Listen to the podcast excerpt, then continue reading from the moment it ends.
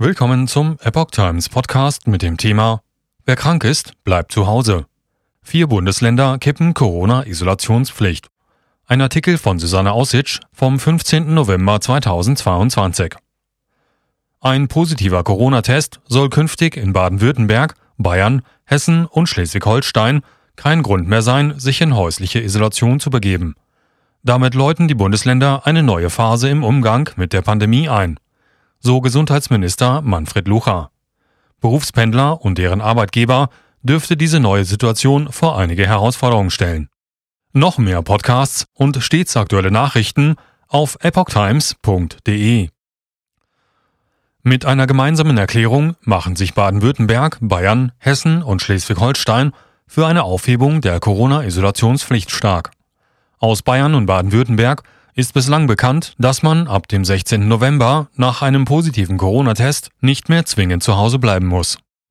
Die ganze überwiegende Zahl der EU-Staaten verzichtet mittlerweile auf Isolationspflichten für Corona-Infizierte, heißt es in dem der Epoch Times vorliegenden Dokument. Warum sollte also Deutschland eine Ausnahme bilden?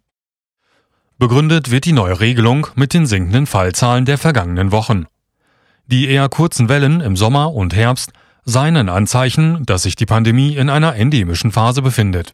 Die derzeit dominierende Omikron-Variante BA5 verursache zwar häufig symptomatische, aber in der Regel keine schweren Krankheitsverläufe. Für ein Ende der Isolationspflicht spreche weiter, dass über 90 Prozent der Bevölkerung entweder eine Infektion durchlaufen haben oder mindestens einmal geimpft seien, so dass man von einer hohen Basisimmunität in der Bevölkerung ausgehen könne, heißt es in der Empfehlung der Bundesländer.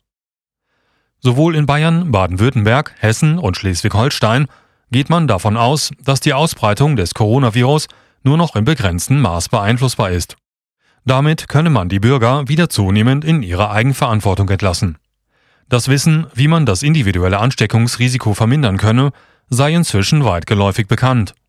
Als Beispiel wird hierfür das Tragen einer gut sitzenden FFP2-Maske, Lüften und Vermeidung von Menschenansammlungen in Innenräumen verwiesen. Die Entscheidung bedeutet nicht, dass wir dem Infektionsgeschehen freien Lauf lassen. So Gesundheitsminister Klaus Holecek. Es gelte der Grundsatz, wer krank ist, bleibt zu Hause. Masken statt Isolationspflicht. Statt einer Isolationspflicht kommen nach einem Corona-positiven PCR oder zertifizierten Antigentest folgende Maßnahmen für mindestens fünf Tage zum Tragen. Maskenpflicht mindestens Mund-Nasenschutz außerhalb der eigenen Wohnung für Erwachsene und Kinder ab sechs Jahren. Ausnahme im Freien, wenn Mindestabstand von 1,5 Metern eingehalten werden kann. Zweitens Tätigkeits- und Betreuungsverbot für in medizinischen, pflegerischen Einrichtungen tätige Personen sowie Besucherinnen und Besucher. Drittens Tätigkeits- und Betreuungsverbot für in Massenunterkünften zum Beispiel Obdachlosenunterkünfte, Gemeinschaftseinrichtungen für Asylbewerber oder Justizvollzugsanstalten, tätige Personen sowie Besucherinnen und Besucher. Viertens. Geeignete Schutzmaßnahmen für in medizinischen oder pflegerischen Einrichtungen bzw. Massenunterkünften betreute, behandelte oder untergebrachte Personen. Zum Beispiel Verbot der Teilnahme an Gemeinschaftsveranstaltungen. Die Fortführung dieser Regeln kann angeordnet werden, bis maximal 48 Stunden, nachdem Krankheitssymptome verschwunden sind und höchstens für 10 Tage. Sprich, nach zwei Tagen ohne Symptomen ist eine Verlängerung nicht zulässig. Darüber hinaus sind Empfehlungen oder Verpflichtungen zu Selbstisolation, Homeoffice, Hygieneregeln, Verzicht auf den Besuch öffentlicher Veranstaltungen und der Gastronomie möglich. Heißt es dort weiter.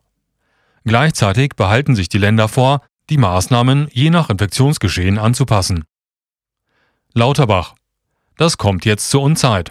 Ärztekammer widerspricht. Kritik für diese Lockerungen gibt es von Bundesgesundheitsminister Karl Lauterbach. Das kommt jetzt zur Unzeit und findet nicht die Billigung der Bundesregierung, sagte der SPD-Politiker. Es gebe auch keinen medizinischen Grund, jetzt auf die Isolationspflicht zu verzichten. Lauterbach prophezeite eine wahrscheinlich schwere Winterwelle. Man stehe am Vorabend einer ansteckenden Variante, so Lauterbach. Wie die deutsche Presseagentur dpa berichtete, sprach der Minister von einem Fehler und warnte vor einem Flickenteppich mit verschiedenen Isolationsregeln in den Bundesländern. Vor chaotischen Verhältnissen warnte auch Eugen Brüsch. Vorstand der Deutschen Stiftung Patientenschutz. Schließlich überqueren allein Millionen Pendler täglich Ländergrenzen. Nicht selten sind das nur wenige Schritte, sagte er. Für die Gesundheitsminister der vier Bundesländer hingegen ist es Zeit, dass die Menschen wieder mehr Eigenverantwortung bekommen.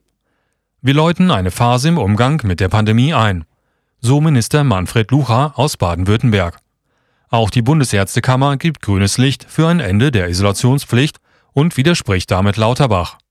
Angesichts der zurückgehenden Fallzahlen und milden Verläufen sei dieser Schritt sehr wohl medizinisch vertretbar. Das zeigen auch Erfahrungen anderer europäischer Länder, die diesen Schritt bereits gegangen sind, so Präsident Klaus Reinhardt. Ob es eine gesetzlich verankerte Isolationspflicht gibt oder nicht, ist eine politische Entscheidung, sagte der Bundesvorsitzende des Deutschen Hausärzteverbandes, Markus Bayer, der Rheinischen Post. Aus medizinischer Sicht muss der Leitspruch lauten, wer krank ist, bleibt konsequent zu Hause. Niemand, der hustet und schnieft, sollte sich ins Büro oder eine volle Bahn setzen, sagte er.